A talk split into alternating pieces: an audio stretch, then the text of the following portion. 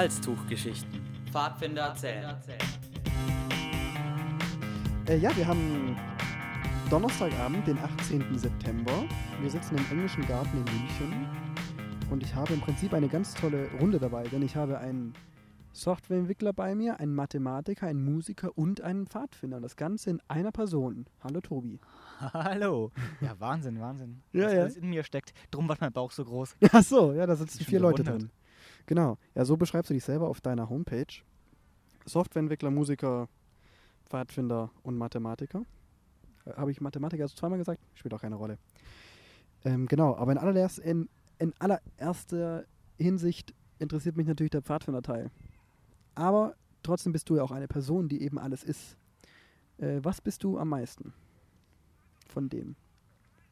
Momentan vor allem Softwareentwickler, weil ich einfach als Softwareentwickler arbeite und das einen Großteil der Zeit verschlingt. Natürlich. Ja. Ähm, vom Herzen natürlich mehr Pfadfinder und Musiker. Gut. Wie ist denn dein Hintergrund sozusagen als Pfadfinder? Wo kommst du her? Also ich komme ursprünglich aus Augsburg, aus dem Stamm Lechhausen, Stamm Livingston in Lechhausen. Bin dort als Jupfi eingestiegen mit 13 Jahren, glaube ich. Ja, da komme ich her, war dann da Stafo irgendwann und bin wegen der Arbeit nach München gezogen und jetzt hier im Wölflings Diözesan Arbeitskreis gelandet. So, das war ein Kursüberblick über meine, meinen pfadfinderischen Werdegang. Und ohne Jahreszahlen. Äh, wie kann man denn zumindest dein, dein Startdatum quasi. Also? Startdatum, genau. Startdatum war 96. 96. 96 bin ich als Juppfi eingestiegen, genau. Okay, also fast Quereinsteiger. Naja, Juppfi zählt noch nicht als Quereinsteiger. Ja, ich sag ja deswegen fast. Du bist, okay, du bist schon immer dabei. Na, ich meine, du bist ja vor allem immer noch aktiv und das ist einfach Genau. das, was es wirklich ausmacht. Vom Stamm über die äh, Gren Grenzen des, des äh, schönen Städtchens Augsburgs hinaus. Ich habe gehört, man muss den Augsburgern immer ein bisschen Honig ums Maul schmieren, wenn es um die schöne Stadt geht. und jetzt sitzt du aber in Hm. München. Das sind echt die Münchner, denen man immer nach dem Maul reden Ja, muss. ja, und das hab ich auch die gehört, dass es Stadt immer die anderen sind. Ja, ja. Sorry, was war die Frage? Frage gab es noch keine. Ähm, beziehungsweise doch, die kann ich jetzt nämlich stellen. Was ist deine konkrete Aufgabe jetzt? Du bist jetzt in München im Wölflings AK als ständiges Mitglied quasi. Genau, ich bin jetzt seit, ich glaube, zwei oder drei Jahren eben Mitglied im Wölflings AK. Werde jetzt, falls die Bezirksreferenten für mich stimmen, ähm, zum Herbst äh, Wölflingsreferent werden. Wodurch sich aber nichts an meinen Aufgaben ändert eigentlich im Prinzip. Äh, das da wäre ähm, vor allem Programm für die Leiter aus den, äh, für die Wölflingsleiter aus der Münchner Diözese. Oder Diözese München und Freising, muss man ja sagen Ja, ähm, genau. auf die Beine zu stellen. Also wir machen ungefähr vierteljährlich immer einen, einen Brunch für alle Wölflingsleiter. Und jetzt im Herbst ein Spieleseminar für die Leiter. Also das, das ist im Prinzip das, was wir machen. Oder was ich mitmache. Aber ich weiß auch, dass du dem Diözesanverband Augsburg auch treu geblieben bist. Du unterstützt dann auch regelmäßig bei der Ausbildung, richtig? Genau, ich immer wieder mal, wenn sie Leute brauchen, äh, team ich Modulkurse mit in Augsburg. Und gehe auch sonst gerne auf die Veranstaltungen, die Sommerfeste oder die, die Stufenwochenenden dort. Ja. Genau, das gehört, gehört einfach noch dazu. Das sind ja Eben. irgendwie die Wurzeln. Ein Pfadfinder steht zu seiner Herkunft, seinem Glauben. Ja, ja. Oh je, da hat jemand ja, die Ordnung, letzte Seite auswendig gelernt. Nur die wichtigen Stellen. Genau. Ähm, bist du regelmäßig auch auf Aktion, also dass du, dass du sagst, okay, ich möchte einmal im Jahr bei einer großen Pfadfinderaktion dabei sein oder von mir ist auch einer kleinen am Stammeslager? Es ist eigentlich andersrum. Nach irgendwelchen großen Pfadfinderaktionen oder nach einem Jahr mit ganz vielen großen Pfadfinderaktionen sage ich mir öfters, ja, jetzt nächstes Jahr will ich vielleicht ein bisschen kürzer treten mit Pfadfinden, aber es klappt einfach nie. Das klappt nicht. ne? Es kommen einfach immer so, so viele tolle Aktionen, wo man dabei sein will und dabei sein muss. Das, das klappt nicht. Was waren jetzt schon dieses Jahr so deine großen Steps? Dieses Jahr. Was war denn dieses Jahr? Ich glaube, dieses Jahr war noch nichts Großes. Ich denke da zum Beispiel so an Akela. Okay, ja, richtig. Guter Punkt. Das ist mir nicht so als große Aktion in Erinnerung geblieben, weil ich da nur als Helfer dabei war, nicht als Teilnehmer. Achso. Ähm, was natürlich auch sehr cool war, aber jetzt äh, so mehr erinnert hat an irgendein Spaßwochenende, was auch lustig war. Okay. Äh, äh, zu kochen, abzuspülen, was auch immer. Okay. Darum ist mir das jetzt nicht so als große Aktion in, in, in Erinnerung geblieben. Für die Teilnehmer war es, glaube ich, ziemlich cool. ja. Aber du hast ja bestimmt auch viele internationale Kontakte dadurch knüpfen können. Ja, nach, nach, äh, nach Paderborn, na, war das? Dortmund, Dortmund. Oh, ja, Wahnsinn. Das ist ja, Ja, das ist international. international. Nee, in, in der Tat habe ich da mit ausländischen Pfadfindern relativ wenig zu tun gehabt. Mhm. Also außer in der Nacht, wo sie angekommen sind, da habe ich irgendeinem walisischen Mädel beim Zeltaufbauen geholfen und so, aber das war dann auch irgendwie alles. Okay, war das denn in Berlin anders? Da warst du auf der Eu- Europakonferenz. In Berlin war das, du, du pickst ja die, pickst ja die Events raus, wo ich relativ wenig Kontakt zu ausländischen Pfadfindern hatte. Aber es waren die Events, die dieses Jahr schon stattgefunden haben und deswegen. In Berlin war letztes, war das Berlin? War letztes Jahr? Oh, ich weiß es gar nicht. Ich sag ja, das ist das Problem, wenn man deinen Blog einfach so durchscrollt an einem Abend sozusagen und nicht mehr so genau auf das Datum guckt. Ich meine, ich habe es ja damals auch live gelesen gehabt sozusagen, aber. Ja, wie auch immer, bei, den, bei den Europakonferenzen war das Problem, dass ich leider nachkommen musste Mhm. und ähm, deswegen schon einiges verpasst hatte an, an, an Programm. Und die Europakonferenzen waren so gut organisiert, dass sie viel zu viele Helfer für zu wenig Arbeit hatten. Also ich bin als Helfer dorthin gefahren. Das heißt, ich bin relativ spät gekommen und hatte dann nichts zu tun. Deswegen, keine Ahnung, hatte ich jetzt, habe ich dort nicht so viele neue Leute kennengelernt, muss ich sagen. Mhm. Ja, ich meine, trotzdem sind solche Aktionen ja bestimmt immer ein Erlebnis. Man, weil irgendeinen Mehrwert bringen die Aktionen doch trotzdem mit sich. Das, das auf jeden Fall, das auf jeden Fall. Man kann einfach Erfahrungen sammeln. Und äh, es gibt auch bestimmt gerade auch ein Projekt, wo du jetzt gerade deine langjährige Erfahrung bei einem Pfadfinder auch konkret anwenden kannst, oder? Was steht gerade für ein Projekt an? Jetzt auf, auf Bayern-Ebene planen wir gerade ein Wölflings-Bayern-Lager. Das erste Wölflings-Bayern-Lager der Geschichte der DPSG, das nächstes Jahr äh, in der zweiten Pfingstferienwoche sta äh, stattfinden wird. Genau, das, das planen wir gerade. Da bin ich im Kommunikations-AK. Und wie heißt es? Oh, der Kurzname ist Obacht Orange. Warte mal, der ganze Titel ist, den kriege ich nicht hin. Das ist irgendwie angelehnt an den, an den Wunschpunsch, an den saltenachio-lygonea-kollischen Wunschpunsch. Das kann ich, das kann ich mir merken, aber den, das, den Namen unseres Lagers, den langen, konnte ich mir noch nicht merken. Obacht Orange ist der kurze Name. Obacht Orange. Das können, wir uns auch, das können wir uns auch wirklich merken. Du hast eben gesagt, ähm, dass nach einer Pfadfinderaktion dann auch mal ein anderes Event steigen muss für dich. Also quasi so ein privater Urlaub, würde ich jetzt mal inter interpretieren. Was für Länder reist du da am liebsten? Be oder bereist du am liebsten? Also, wenn ich meine Lieblingsländer sagen müsste, dann wäre das entweder Norwegen oder Island. Das sind zwei, zwei Länder, wo ich in letzter Zeit war, die mir sehr, sehr gut gefallen haben. Wobei ich da auch immer Kontakte zu Pfadfindern hatte, interessanterweise. Das wollte ich mich auch schon gefragt haben. Weil, also wenn ich als eine Reise planen würde in ein fremdes Land, oder jedenfalls mir größtenteils unbekannt, da würde ich, glaube ich, erstmal gucken, was ist da für eine Assoziation in dem Land, äh, also für eine, für eine Organisation von einem Pfadfinder in diesem Land und wie kann man da kurzfristig Kontakt aufnehmen. Wie, wie bereitest du dich vor? Oder ist es dann eher zufällig, dass du die Leute triffst? Also zufällig, be beziehungsweise spontan. Ja, bei mir ist es eigentlich andersrum. Also Island war so, da war ich eigentlich auf einem Pfadfinderlager, auf dem äh, auf einem National Jamboree, das die veranstaltet hatten und habe dann mit einer Freundin noch eine Nachtour, also quasi privaten Urlaub äh, im Land gemacht, Ah, also in, im Anschluss. im Anschluss dran. Dann ist es ja doch wieder kein privater Urlaub gewesen, sondern es Doch, man hat es bloß verknüpft. Ach So, danach hatte ich keinen Kontakt mehr zu Pfadfindern in der Woche danach. Okay. Oder ähm, in Schweden war es so, nee, in Nor Norwegen, und in Schweden war ich auch in Norwegen, ähm, habe ich das verknüpft mit dem, da, damit, dass ich einen, jemand kennengelernt habe, die ich in, äh, jemand besucht habe, die ich kennengelernt habe vorher auf dem Jamboree. Eine, äh, eine, eine Norwegerin. Ja. Da habe ich dann mit meiner Freundin damals einfach äh, Urlaub gemacht dort oben in, in Norwegen und dann haben wir eben auch auf dem Pfadfindlager vorbeigeschaut, wo ich eben jemand kannte. Mhm. So, so rum. Und normal, wenn ich in Urlaub fahre, plane ich das nicht. Das habe ich ein paar Mal versucht, das hat irgendwie nie geklappt. Darum habe ich es aufgegeben. Äh, woher kennen wir uns eigentlich? Du stellst Fragen. Aber das weißt du doch noch, oder? Du, das, das verschwimmt. Also ich, ich glaube, bei dir weiß ich es sogar. Ich glaube, bei dir weiß ich es sogar. Aber normalerweise verschwimmt das immer so in meinem Kopf, woher man Leute bei den Pfadfindern kennt, weil Ja, man sieht sich ja Man sieht so ständig. oft. Ja. Und dann weiß man sich, ich glaube, wir haben uns auf dem Jamboree in Schweden kennengelernt. Richtig, oder? genau. Das passt Ja, gerade super rein in diese Auflistung an skandinavischen Ländern. Deswegen dachte ich so, jetzt die Frage. Ja, richtig. genau. Das weiß ich sogar noch. Ja, das war, das war ziemlich cool. Das war mein zweites, ähm, zweites Jamboree, wo ich als, als Helfer, als ISTler dabei war. Also na, das zweite nach dem in Island? Nee, also Island war ja nur ein National Jamboree. Also dann das also war das wirklich ein zweite zweites große, World das war das Scout zweite Jamboree. World Scout Jamboree, wo ich dabei war. Mhm. Ja. Was war das erste dann? Thailand. Das erste war in? England, nee. Ach, das erste war das 2007 stimmt, in England. Richtig, das Thailand zum, war davor. zum 100-jährigen Jubiläum. Toll. Mhm. Ja. Warst du da auch, auch schon als Eis? Da war ich auch als Eistealer, da war ich auch schon zu alt, um als Teilnehmer dabei zu sein. Ja, aber äh, die, die dritte Möglichkeit besteht ja als Als Leiter, Trupp, ja. Genau, Truppleiter. Ja, aber ich glaube, meine Kinder, wie war das denn? Genau, die Kinder wollten nicht mehr oder wollten keine Kinder mit oder bloß eins und das Mm, ja, dann lohnt sich das hat nicht. sich dann nicht gelohnt.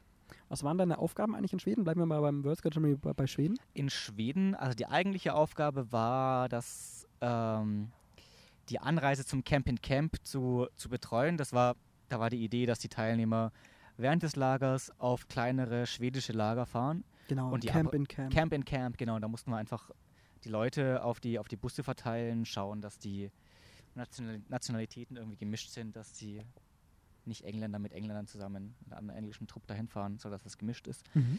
Das war so die eigentliche Aufgabe. Das hat aber bloß zwei, drei Tage gedauert, weil das eben auch bloß zwei, drei Tage in der Mitte von dem Lager waren. Den Rest des Lagers habe ich am Anfang ähm, am Flughafen zugebracht von, von, was war das für ein Flughafen? Kopenhagen? Ich wollte gerade sagen, ich glaube, der nächste Flughafen war Kopenhagen. Ja, es gab diese, diese Exit- und Entry Ja, ja. Points, äh, wo die äh, Truppen, Trupps angekommen sind. Und ich glaube, der Flughafen, der nächste war in Kopenhagen. Das war tatsächlich Kopenhagen. Ja, da habe ich die ersten, die ersten Nächte zugebracht.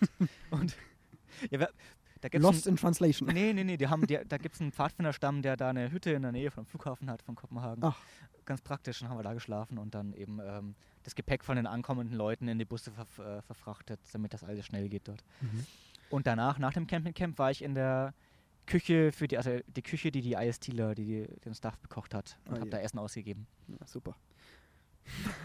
Das war wohl auch ein Erlebnis für sich, was ich mir habe äh, erzählen lassen. Das war sehr lustig mit den, ach, mit den, vor, allem mit den Leuten, die auch bei vegetarischen Ständen hergekommen sind, gefragt haben, ob das Halal ist und alles. Richtig, Weil ich genau. inzwischen verstanden habe, woher das kommt eigentlich. Aber Halal oder was? nee, das, ähm, ich meine, für uns ist es relativ schwer vorstellbar, dass, dass du irgendwas nicht essen darfst. Man kann zwar vielleicht irgendwas nicht essen, weil man es nicht verträgt und man will irgendwas nicht essen, weil man äh, kein Fleisch essen will, aber dass du was nicht essen darfst, das ist für uns irgendwie schwer vorstellbar. Und wenn das irgendwie in deiner Kultur so drin ist, dass, du, dass es Dinge gibt, die du nicht essen darfst, dann fragst du lieber nochmal nach, auch wenn es Ja. eigentlich klar ist, dass da jetzt, äh, dass das halal ist. Ja. Dumm. Aber das war ein bisschen, ver- wenn man das zum ersten Mal äh, erlebt, sowas, dann ist das schon seltsam. Oder lustig. Da Ja, es ist, es ist vor allem sehr interessant. Ich stand ja auf der anderen Seite der Ausgabe, als, als Kunde sozusagen, als Ja. Gast. Ähm, und da gab es auch diese verschiedenen Schilder. Mhm. Also hier Halal, es gab auch einen koscheren Stand. Mhm. Ähm, man hat das auch mitbekommen, dass, dass die Leute mal gefragt haben, hey, darf ich das essen? Ja, darfst du. Weil dann auch die Leute hinter der Theke auch, auch gebrieft wurden. Die wussten dann auch, was an ihrem Stand ging. Das ist auch wichtig, weil Ja. das ist, wie du sagst, das ist für uns äh, ungewohnt, sage ich mal. Äh, für die ist es aber auch einfach wichtig. Das Ja, gehört klar. äh, zu deren täglich Leben dazu. Genau. Hast du da auch eine Nachtour gemacht nach Schweden? Genau, nach Schweden haben wir mit, ähm, mit vier oder fünf anderen Leuten, na, vier andere Leute waren es, ich weiß nicht genau, haben wir eine Tour durch Dänemark, Schweden und Norwegen gemacht. Das klingt jetzt größer als es ist. Wir haben im Grunde drei Städte besucht, jeweils in dem jeweiligen Land. Aber trotzdem sehr, sehr cool. Und wir haben, ich glaube, in, jedem, in jeder der Städte haben wir andere Pfadfinder besucht. Auch. Die ihr vorher schon kanntet oder die, die ihr zufällig getroffen habt? Also die äh, in Norwegen haben wir wieder das, das Mädel getroffen, das ich damals schon Okay. auf dem Urlaub in Norwegen besucht habe. In Schweden haben wir Mädels besucht, die wir oder die ich kennengelernt hatte, eben auf dem schwedischen Jamboree. Und in Kopenhagen haben wir ein Mädel besucht, das glaube ich nicht auf dem Jamboree dabei war, aber das einer von uns äh, vorher schon kannte. auch kannte. Genau. Ich hatte das Erlebnis, ähm, in Kopenhagen ständig Partner zu treffen, weil ganz viele Trupps natürlich ein, eine Nachtour gemacht haben. Und auch wenn man seine Kluft nicht mehr getragen hat, man hat zumindest noch seinen Halstuch getragen vom Jamboree. Ja, klar. Und äh, mein meine Eltern hatten äh, zufällig auch Urlaub gemacht. Also was heißt zufällig? Die haben das natürlich dann auch so getimt, dass sie mich abholen konnten. Und dann sind wir nach Kopenhagen gefahren. Und ich habe halt auch mein Eistee-Tuch oder mein, mein auch, also überhaupt meine, meine zwei Halstücher, das deutsche Tuch noch getragen. Und es ist einfach so lustig, man läuft durch die Straße und dann lächelt man hier mal so, man winkt da, weil die anderen auch mit dem Halstuch rumgelaufen sind, aber das Lager war eigentlich schon vorbei. Aber in allen Ja. großen Städten Skandinaviens waren zu dem Zeitpunkt einfach überall Pfadfinder unterwegs. Das, das war wirklich Wahnsinn danach, ja. Da hat man überall Pfadfinder getroffen. Genau. Man wurde auch in, im Laden dann angesprochen, so, ach, äh, Kommst Ja. du auch gerade da von Christianstadt runter? Wir haben da doch nur zufällig mitbekommen, dass es in Kopenhagen ein Pfadfindermuseum gibt, weil wir in irgendeinem Pfadfindertrupp getroffen haben, der da gerade hin ist und dann haben, Haben wir mal haben wir uns den angeschlossen. angeschlossen und sind da auch hin. Super, ah, das wusste ich nicht, da war ich nicht fix. In der Nähe von Christiania sogar, also nicht weit zu Fuß von da. okay. Ich weiß gar nicht, wie lange ich da war in Kopenhagen. Ich weiß nur, dass es sehr gewinnend hat und ich habe zum ersten Mal in meinem Leben in Kopenhagen oder überhaupt einen Schal getragen. Außer natürlich im Winter, aber so diesen, diesen luftigen Sommerschal, Ja. das war für mich ganz neu. Hm. Na, so kann es gehen. Apropos Schal. Ähm, es gibt da tatsächlich auch Menschen, vor allem aus einem berühmten Film, die ähm, immer wieder eine Weste getragen haben. Ich denke da an Marty Mc- McFly. Tobi muss schon lachen. Dazu muss ich weiß man. nicht gerade, wie du von Schal auf Weste kommst, aber Äh, Ach du, das ist, pff, das ist wie bei der Gedichtinterpretation, ist, man kann das alles so hinbiegen, wie es einem, einem, einem gerade in die Notizen passt. Ja, ja. Marty McFly, wieso könnte ich auf die Idee kommen, dich Marty McFly zu nennen? Vermutlich, weil das, weil auf meinem Facebook-Profilbild ich Marty McFly bin. Vermutlich deswegen. Oder? Oder weil du es in meinem Blog gelesen hast. Ich weiß es nicht. Wahrscheinlich kommt alles zusammen. Ich bin Alles einfach zusammen. zu sehr vernetzt, glaube ich. sehr vernetzt, du weißt es gar nicht. Ja, ich habe ich hab dieses Jahr mal die Gelegenheit gehabt, in einem echten DeLorean zu sitzen und äh, Marty McFly zu spielen. Yeah. Mhm. Aber das ist ja schon äh, sehr professionell aufgezogen gewesen, oder? Das war für, das war für ein, ein, ein Geschäft hier in München. Ich kann Werbung machen, für den Item-Shop in München. ähm, toller Laden. Ähm, der hat ein, ein Zeitreise-Event gemacht, eben mit Zurück in die Zukunft, aber auch mit Fünftes Element und äh, ich weiß nicht, wie Star Wars in Zeitreise reinpasst. Genau, egal. Aber haben ein Event gemacht, wo sie eben einen DeLorean gemietet hatten und angefragt haben, ob jemand nicht den Martin McFly spielen mag. Und da habe ich mich gemeldet. Achso, Nachdem ich zu der Zeit ungefähr die Frisur hatte von ihm und auch ungefähr die äh, Statur habe von Michael J. Fox, hat das gepasst. Ja, genau. Das heißt, es ist keine ständige Rolle. So als, äh, wie heißt das, ähm, äh, die Conventions, wie nennen Als sich Cosplayer. die? Äh, Cosplayer, genau. Das ist Nee, ja auch gerade wieder groß im Kommen. Ist das groß im Kommen? Ja. Weiß ich gar nicht. Also, nein, das ist, es hat, hat mir schon Spaß gemacht. Ich, das Kostüm damals war bloß geliehen. Ich habe mir selber ein Kostüm zusammengekauft. Also, das ist schon lustig. Hat Mhm. mir schon Spaß gemacht, ja. Das kann ich mir vorstellen. Ja, äh, ich habe auch noch rausgefunden, ich habe ja auch eben schon erwähnt, Musiker nennst du dich auch auf deiner Webseite, dass dein großes Hobby seit 1998, wenn ich richtig informiert bin, äh, das Akkordeon ist. Es ist sogar 1989. 89, siehst du, ich musste da an Zahlen 89, drehen. Ja, ja. Mhm. 89. Ich habe neun- 89 angefangen, Akkordeon zu lernen und bin dabei geblieben jetzt. So wirklich regelmäßig üben tue ich zwar nicht mehr seit einigen Jahren, aber ich spiele eigentlich immer noch in, oder habe immer noch in Orchestern oder Bands gespielt. Genau, ich spiele jetzt wieder in München in einer Band. Frag es nicht, wie sie heißt, wir haben noch keine Namen. Wie heißen die denn? Nein. Äh, okay.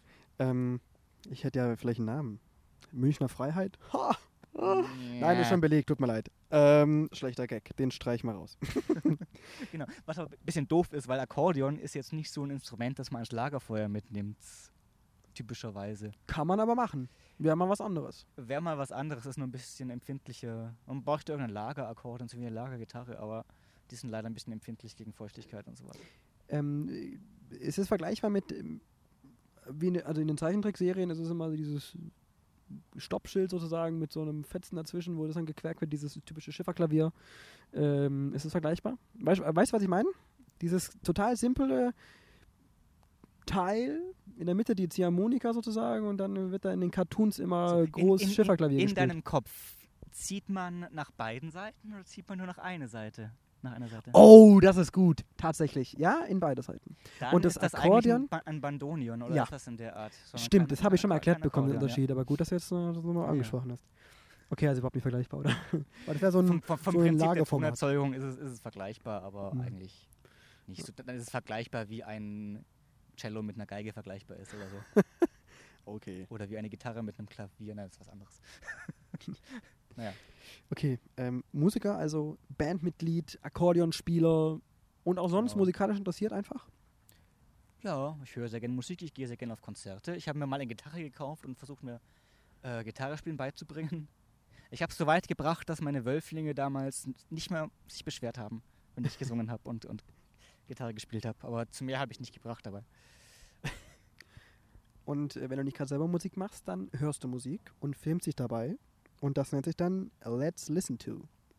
Ja, ja, ich habe gedacht, die Leute verdienen massig viel Geld mit YouTube-Videos, mache ich das auch. ja, genau. Und äh, Genau, Let's Play gibt es ja schon. mach Let's, genau, es gibt Let's Play. Ich habe ein Let's Read-Video gemacht, wo ich ein Buch lese. Also nicht vorlese, sondern lese. Und immer ein Let's Listen to irgendwas. Let's Listen to Katzenjammer, Genau, wo ich mir ein Lied anhöre.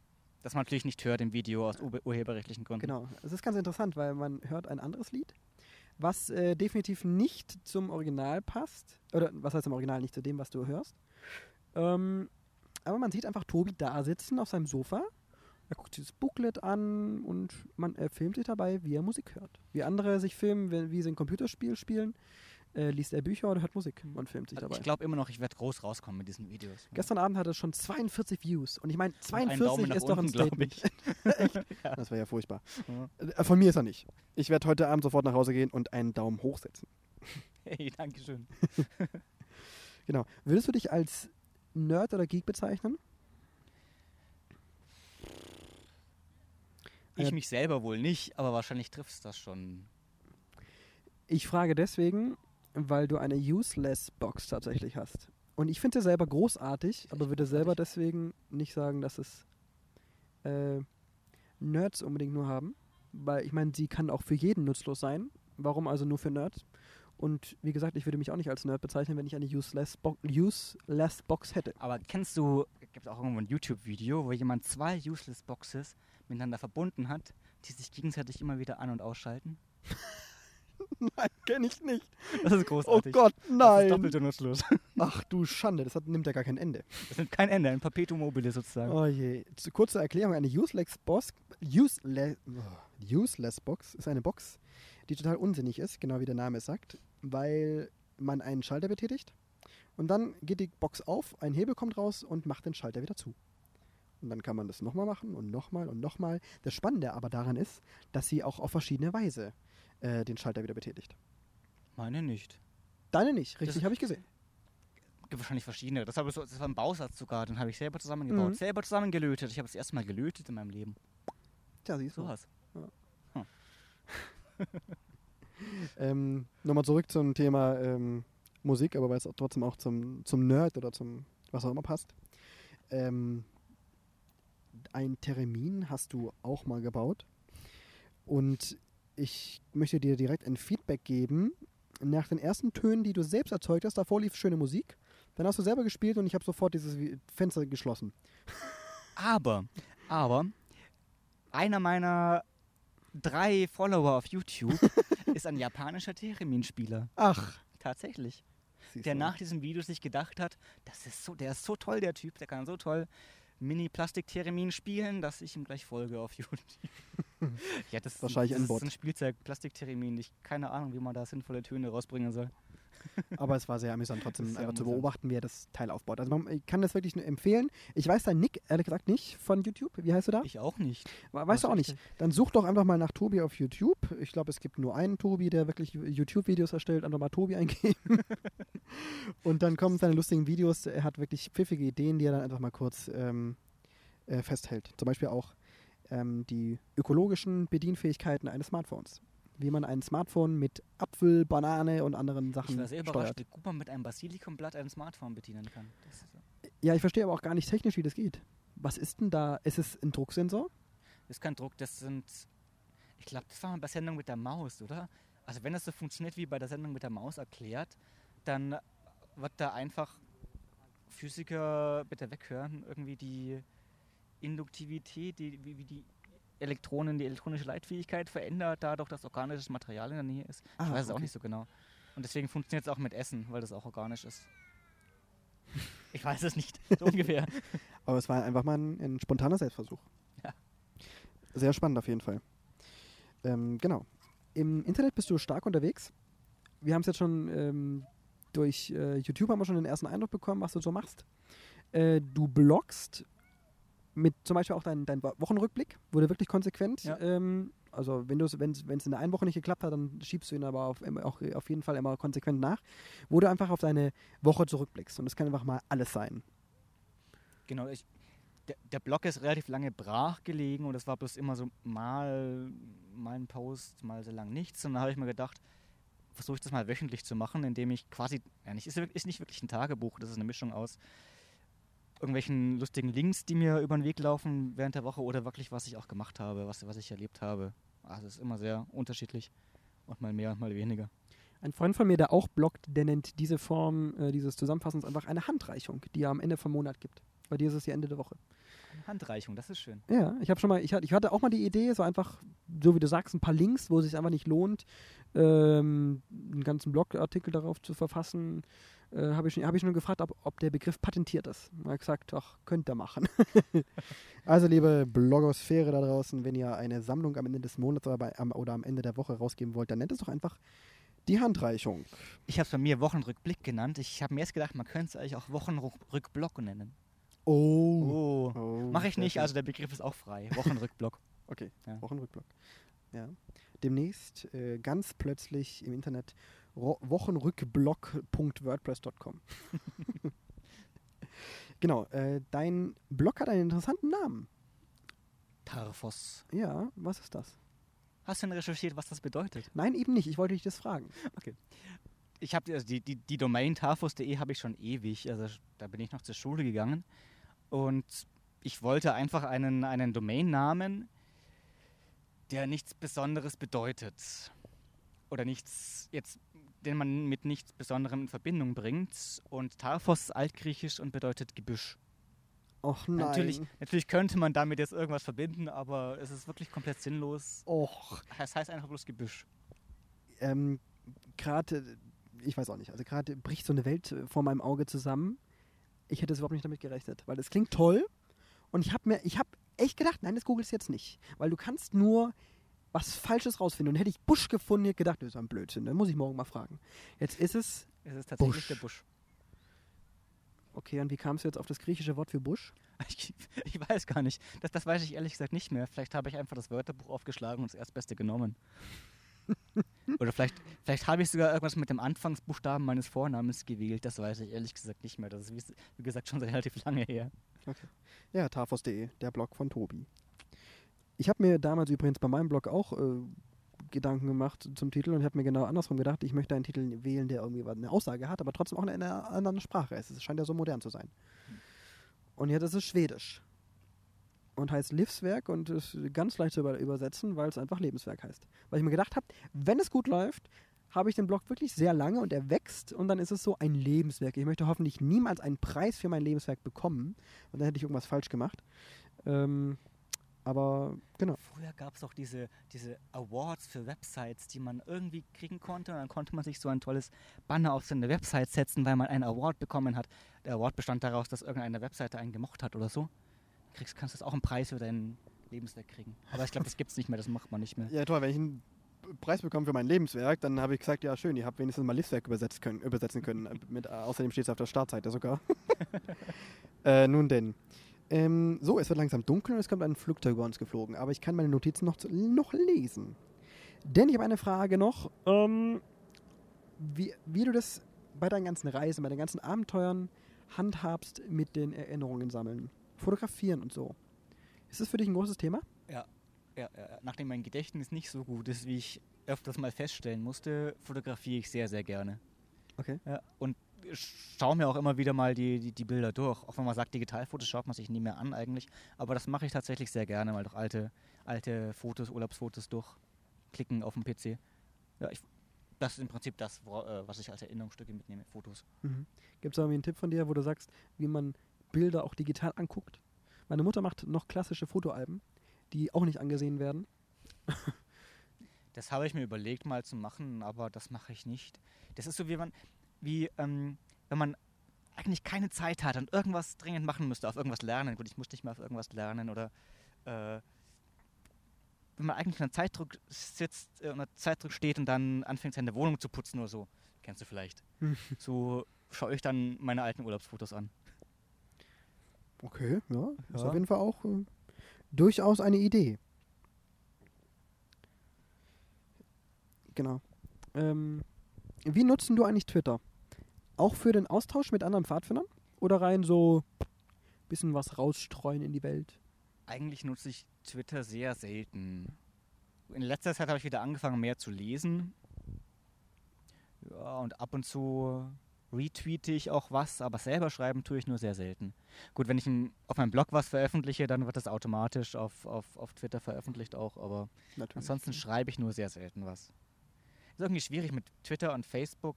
Schreibt man da was, schreibt man auf Facebook was, schreibt man auf Twitter was, schreibt man auf beiden was, schreibt man auf Google Plus was vielleicht sogar. Dieses Google Plus wird sich doch eh nicht durchsetzen, genauso wenig wie das Internet. ja, deswegen manchmal, also we- wenn ich mir nicht irgendwas auf Facebook schreiben will und ich mir denke, oh, das passt in die 140 Zeichen, dann schreibe ich vielleicht auch auf Twitter, aber das ist sehr selten. Mhm. Okay. Das heißt, du nutzt aber Facebook mehr. Ich nutze Facebook mehr, in der Mhm. Tat, ja. Einfach um. Mich bei Facebook angemeldet, ich glaube sogar noch direkt auf dem Jamboree 2007 in England. Weil da bin ich angekommen, da habe ich meinen Zeltnachbar gefragt, äh, hast du Facebook? Also auf Englisch hat er gefragt. Und damals wusste ich gar nicht wirklich, was Facebook ist. Weil irgendwie in Deutschland, das, man konnte sich als Deutsch noch gar nicht so lange anmelden damals und das war nicht so verbreitet. Es gab die Lokalisten und es gab äh, StudiVZ damals, aber Facebook war nicht so wirklich bekannt, also habe ich mich halt einmal angemeldet. Und das Quasi als erstes internationales Netzwerk für dich. als erstes internationales Netzwerk für mich, ja. Dann hatte ich einen, einen Kumpel, der auch auf Facebook war, aber das war es auch. Aber hauptsächlich habe ich mich mit äh, ausländischen Pfadfindern vernetzt über Facebook ursprünglich. Ist das heute auch noch so? Na gut, heute hat jeder Facebook hier, deswegen ähm, Ja, aber ich meine auch ist mit es nicht nur das, aber das ist so das Mittel, um sich international zu vernetzen, für mich jedenfalls. also auch deine internationalen Pfadfinderkontakte, die laufen über Facebook Die und laufen sind über Facebook. quasi. Ja, also andere Skypen vielleicht mehr, das mache ich gar nicht. Ich, eigentlich bei mir läuft das alles über Facebook, ja. Schön. Jetzt bist du auch in der AG Kommunikation äh, für Obacht Orange. Genau, genau. Ähm, da ist es natürlich dann auch ein Thema. Wie nutzten ihr so ganz smart, es gab nicht umsonst die Smart Scouts Jahresaktion, wie nutzen ihr jetzt diese nicht mehr ganz neuen Medien für dieses Event? Na gut, wir streuen natürlich Informationen darüber über Facebook und über unsere, über unsere Homepage. Klar, weil da, darüber erreicht man die Leute. Und man hat auch gleich gesehen, als wir die, die Facebook-Seite aufgemacht hatten, hatten wir in- innerhalb kurzer Zeit, kürzester Zeit äh, 100 Likes drauf. Also da erreichst du innerhalb kurzer Zeit schon mal 100 Leute, ohne irgendwas groß gemacht zu haben. Aber das ist einfach praktisch. Genau, das ist einfach das Tolle. Du erreichst auch direkt die Leute, die auch für dich kommen. Ja, genau. Ja. Also nicht die Kinder, weil die Wölflinge sollten noch nicht auf Facebook sein, alterstechnisch, aber die Leiter. Ach so, ah, stimmt. Ja. ja, gut, aber die, ja. Okay, aber das heißt, ihr baut euer Kommunikation, Kommunikationsnetz natürlich mehr auf die Erwachsenen, auf die Leiter auf. Genau, jetzt alterstechnisch, weil die Wölflinge eben eigentlich dort nicht sein sollten, bauen wir das auf die Leiter auf, ja. Mhm. Ist das also auch aktiv Thema, äh, wen man erreicht? Als ich das letzte Mal bei einer großen Veranstaltung, also bei einer, beim Großlager in der Kommunikation tätig war, äh, da hatten wir halt potenzielle Leser von, ja eben Jupfis, Wölflinge sind dann nicht auf Facebook, von Jupfis aufwärts äh, bis zu den äh, Staffs, die äh, auch über das übliche Leiteralter hinaus sind, sage ich mal. Ja klar ist das ein Thema, weil daran entscheidet sich, was wir dort, was wir dort schreiben. Schicken wir dort äh, Rätselchen und Spiele für die Kinder oder machen wir dort einfach nur äh, Termininformationen oder Gruppenstundenideen für die Leiter, Mhm. was die in den Gruppenstunden machen können. Oder einfach Informationen Oder über das Lager Oder einfach bloß Informationen übers Lager. Genau. Also werden einfach nur informieren und jetzt nicht direkt was für Kinder machen, weil die dort eben nicht sind. Wo, wo wird es dann eigentlich stattfinden? Das wird im Pfadfinderzentrum Zentrum Rottmannsthal stattfinden. Also so ein Stückchen nördlich von Bamberg. Ah, okay. Genau. Sehr schönes Zentrum. Soweit ich weiß, ohne, ohne Handynetz. Was gar nicht schlecht sein muss. Für die Kommunikation ein bisschen schwierig, aber durchaus äh, Ich glaube, was es, ich, ich glaube, es gibt äh, Festnetz-Internet für uns, aber okay. so für die Teilnehmer. Ähm, wie viele Pfadfinder werden erwartet? Also Kinder und Leiter? Ich habe irgendwas um die 500, 600 im Kopf, aber ich bin nur Kommunikation, nicht Orga oder sowas. Dir kann es wurscht Aber sein, wie viele dich, die, kann das die, egal die, sein. lesen. Da Ne? drucken wir halt mehr Lagerzeitungen aus. Nee, aber ich habe sowas 500, 600, 700 im Kopf. Irgend sowas war das, glaube ich. Toll. Das ist eine gute Größe. Mhm. Das wird sicher, sicher sehr spannend. ja. Ähm, so, äh, was ich sehr bemerkenswert finde, weil ich selber eine Niete in diesem Fach war, ist nämlich, dass du sogar einen Doktor in Mathematik hast. Tja, da schaust du. Ja, das schaue ich wirklich, ähm, weil ich, ich will nicht sagen, dass ich Mathe gehasst habe, aber ich habe es einfach nie auf die Reihe bekommen. Und äh, ein Freund von mir studiert Mathe und ich sehe, und ich, der hat genauso meinen Respekt für jemanden, der jetzt schon das Studium beendet hat oder sogar schon Doktor hat. Ähm, wieso Mathe? Wie, wieso? Es hat mich einfach immer interessiert. Und ich war nicht schlecht drin in der Schule, es hat mich interessiert, also habe ich studiert. Ja. Ich mein, so wird es dir wahrscheinlich auch gegangen sein. Irgendwas in der Schule, irgendein Fach, was du auch gemocht haben. Oder wirst du gut drin gewesen sein. Ja gut, ich studiere es jetzt nicht direkt. äh, natürlich, klar. Äh, gibt es schon. Aber jetzt bist du eher in der Software tätig. Oder was heißt eher, du bist in der Software tätig? Genau, so nachdem ich promoviert hatte, hatte ich erstmal keinen Bock mehr auf Uni. Das war mir dann irgendwann zu viel und habe mich ein bisschen umgeschaut nach einem Job. Aber mit Mathematik direkt kann man nicht viel machen, außer an der Uni zu bleiben. Oder Banken und Versicherungen. Bankenversicherung wollte ich nicht wirklich. Uni wollte ich nicht direkt bleiben. Dann blieb, keine Ahnung, was blieb da noch übrig? Habe ich überlegt, was kann ich? Ich habe Informatik im Nebenfach studiert. Das heißt zwar auch nicht, dass ich irgendwas kann, aber so ein bisschen nebenbei programmiert für mich selber habe ich auch schon. Konnte ich nicht. Aber ich konnte mir vorstellen, das zu machen. Also habe ich mich mal umgesehen nach Jobs und in der Stellenausschreibung stand dabei, ja, die suchen auch Mathematiker, gerne auch promovierte Mathematiker. Hey, Ah. cool. Perfekt. Und ähm, mein jetziger Chef hat damals nach dem Bewerbungsgespräch gesagt, Sie können zwar nichts, aber wir stellen Sie trotzdem ein. ja, und so bin ich jetzt da gelandet als Softwareentwickler in München. Genau. Also das heißt, seitdem bist du in München. Seit Seitdem bin ich 2010. in München. Ich habe dann ein Jahr lang gependelt. Damals habe ich noch in Augsburg gewohnt. Und dann nach einem Jahr bin ich eben nach München gezogen. Jetzt bist du hier. Jetzt bin ich hier gelandet. Und jetzt sitzen wir hier im englischen Garten. Ja. Und es ist noch dunkler geworden als eben. Jetzt ist nicht mal das Flugzeug mehr da, das noch geleuchtet. Ja, zwischendurch kriegt man so ein, so ein Flash ins Gesicht, wenn ein Fahrradfahrer dicht vorbeifährt und uns komisch anguckt. Zum Glück ist das kein Videopodcast.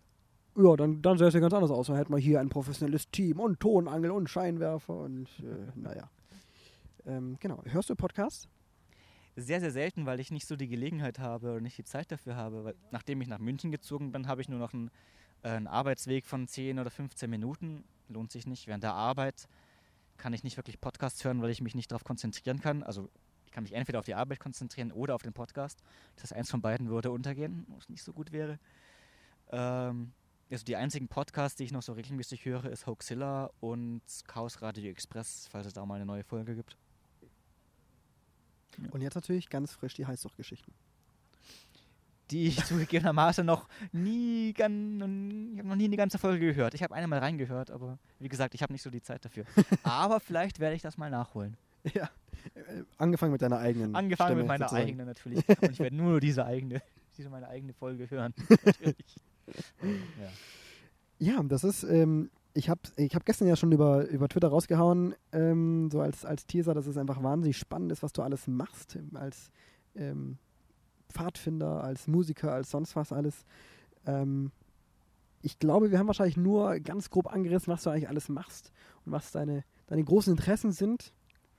Vermutlich. Folge 2 demnächst. Nein, lieber nicht.